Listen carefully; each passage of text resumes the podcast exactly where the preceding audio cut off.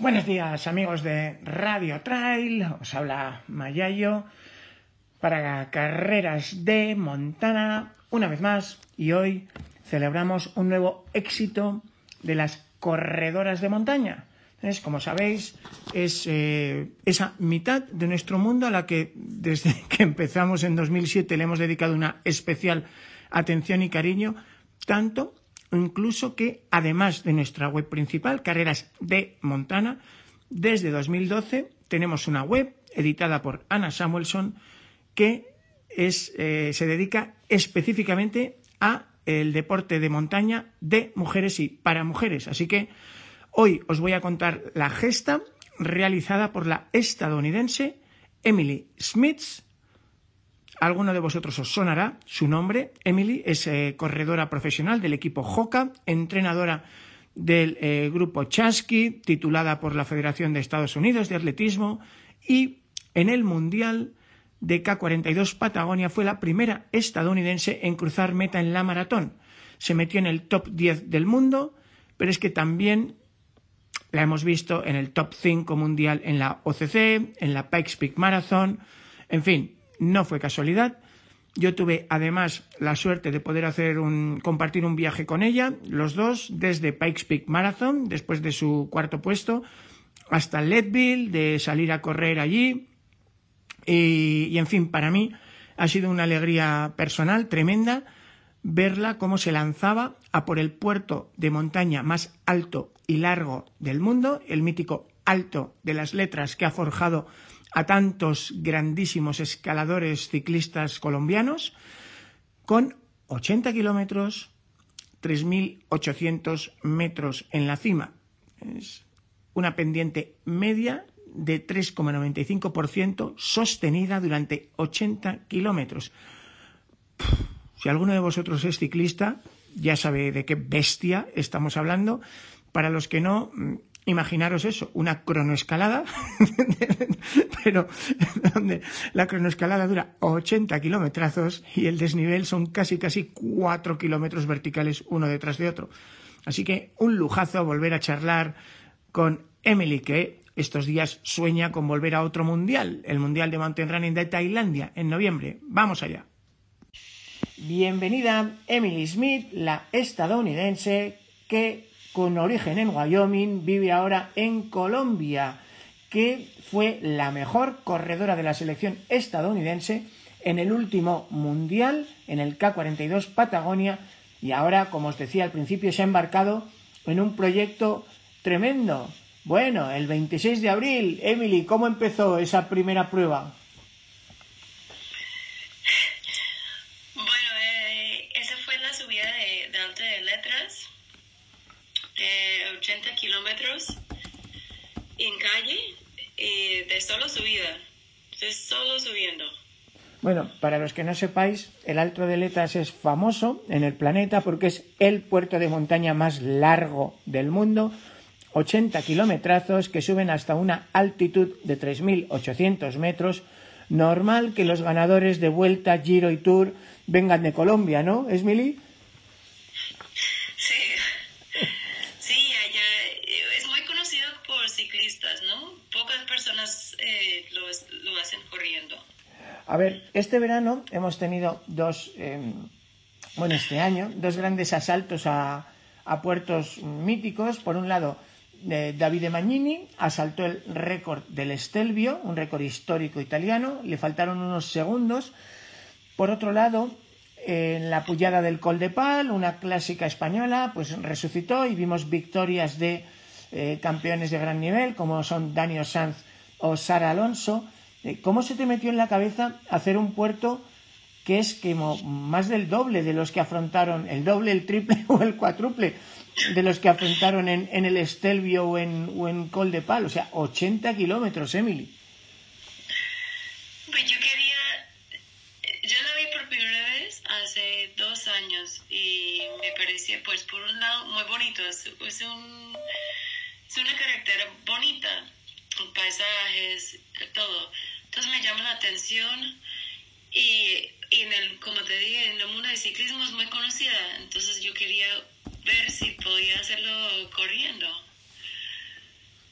Y bueno, es un gran reto porque son, yo hago más que todo, corro en montaña y trail, entonces para mí correr 80 en, en asfalto es un reto bastante fuerte.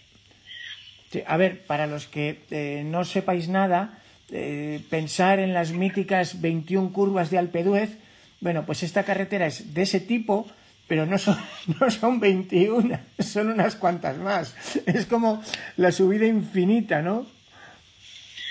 sí, sí, así es. así lo sentí yo.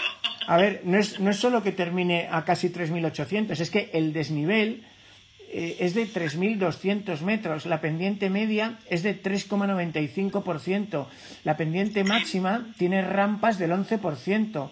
Eh, cuéntanos un poco eh, quién te iba protegiendo, porque claro, no podías cerrar la carretera para ti, ¿no? Tendría que haber alguien cuidándote.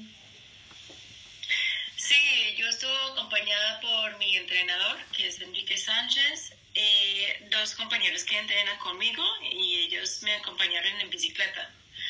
Y ese fue una gran ayuda, bastante, porque es larga y es, y es, es un... O sea, es una carretera que pasa, conecta dos ciudades y pasando la montaña, entonces es, hay tráfico, hay camiones, el día que yo lo hice no había tanto tráfico, pero sí hay días donde el tráfico es muy fuerte, pero una tampoco no está sola.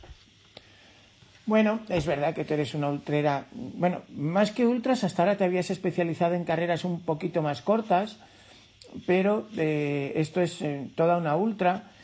vamos a verte en el eh, Mundial de Tailandia, defendiendo otra vez la camiseta de la selección estadounidense el año en, Patagonia te metiste en el top 10 mundial, primera estadounidense. Em, muchos de tus compañeros, como los campeones del mundo Joe Gray o Grayson Murphy, ya han confirmado que vuelven. Em, ¿Tú tienes que pasar por los trials clasificatorios o, tienes un boleto por haber sido la primera? No, como eh, no tuvimos, eh, estuvo cancelado el año pasado, yo tengo que clasificar de nuevo eh, pero sí, yo espero estar allá en Tailandia en noviembre.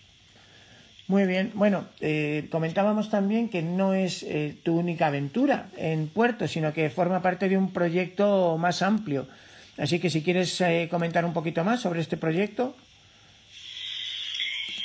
Pues realmente yo me llamó mucho la atención los dos puertos y yo buscaba, estoy buscando cinco que son fuertes, son icónicos para poder, para poder correrlos. Ese fue la primer, el primer intento. Y sí, fue duro, pero a mí me gustó, me llamó mucho la atención. Eh, como esos son muy conocidos en el mundo del ciclismo, pero yo creo que los corredores lo podemos hacer corriendo y es un buen reto. Hombre, un buen reto. Para una persona que está en el top 10 mundial de, de maratones de montaña, te llevó 8 horas, 36 minutos y, unos cuantos segundos, 45 segundos. Eh, Emily, ¿sabes si es récord absoluto o es solo récord femenino? Eh, yo, yo creo que es récord femenino. Lo que pasa es que no, no tenemos un listado de tiempos oficiales. En Strava, por ejemplo, solo salen eh, las marcas de, ciclistas. Yo he escuchado a otras personas, y yo conozco, pues, creo que un hombre que lo hizo en 8 horas 15. Em, y ahí, pero récord oficial, pues hay muy, poquitos. Oye, Emily, si te acuerdas, eh, tú y yo tuvimos la ocasión, después de, de coincidir en Pikes Peak Marathon, de eh, irnos a, viajar a conocer uno de los rincones del ultra trail más famosos del mundo, Leadville, y poder hacer alguna ruta por allí. Em, la verdad que para mí, pues poder estar trotando eh, por esas montañas contigo, pues era un, lujazo, aunque es verdad que tú venías de recuperar del, mundial, perdón, de, la carrera, eh, pero ¿te ves algún día con esta experiencia haciendo ultras de 50 o 100 millas eh, en los Estados Unidos? Y si es así, ¿hay alguna que te llame la atención? Yo, creo que un día sí 100 millas. Todavía no. Pero claro, hay, unas en, Estados Unidos muy famosas, muy bonitas eh, y, y, duras. y, yo, y yo veo que en Estados Unidos el enfoque, pues el enfoque de ultra distancia y de trail running es en las 100 millas. Espero un día.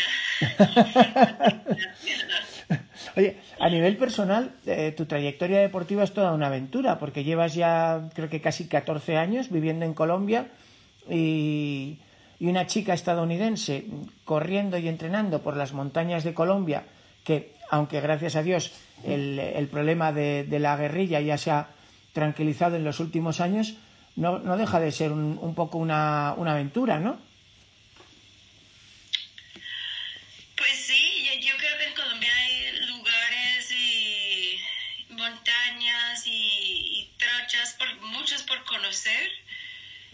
Y, en cambio en Europa, en donde los caminos están muy marcados y, hay mucha gente saliendo a caminar, a hacer trekking, allá no están pues tan practicado el deporte. Entonces sí, en una parte es una aventura porque no, hay tanta gente que lo hacen, pero sí hay, hay lugares muy, muy bonitos y yo espero que, yo creo que eh, allá el deporte está creciendo y hay gente llegando y para conocer esos lugares. Bueno, Emily, si alguien le, ha llamado la atención, su historial, sus aventuras, pues eh, si no me equivoco, incluso te has planteado ahora eh, aportar tu experiencia como entrenadora o no.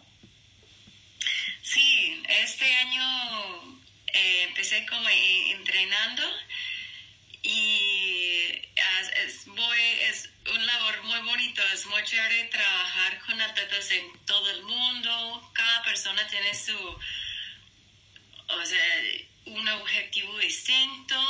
Es muy bonito poder trabajar con atletas de, de todo tipo de, de, todo tipo de distancia y experiencia. Bueno, decir que eh, si queréis que os entrene Emily, la tenéis en, en la web en chasky.com. Decir que está certificada por la Federación de Atletismo Estadounidense y eh, lo mismo que pues eh, Robert Redford era el hombre que susurraba a los caballos, creo que Emily cree que es la mujer que susurra a los perros, ¿o, no? Sí, yo creo que sí. Bueno, como el mítico César, ¿no? El de la serie de televisión, no me acordaré el apellido. Vale. Oye, Emily, pues un placer volver a hablar contigo. Y por favor, mm, esperamos poder verte en Tailandia, pero antes de noviembre, eh, cuéntanos alguna vez y hablamos sobre tus eh, próximos proyectos y, aventuras. ¿Hay alguno que quieras adelantar ya? Eh, yo había pensado este verano estar compitiendo en, poco en Europa todavía está un poco abierta, vamos a ver qué sale, espero que no, no estén cancelados. Y pues en, en noviembre espero estar allá en el Mundial.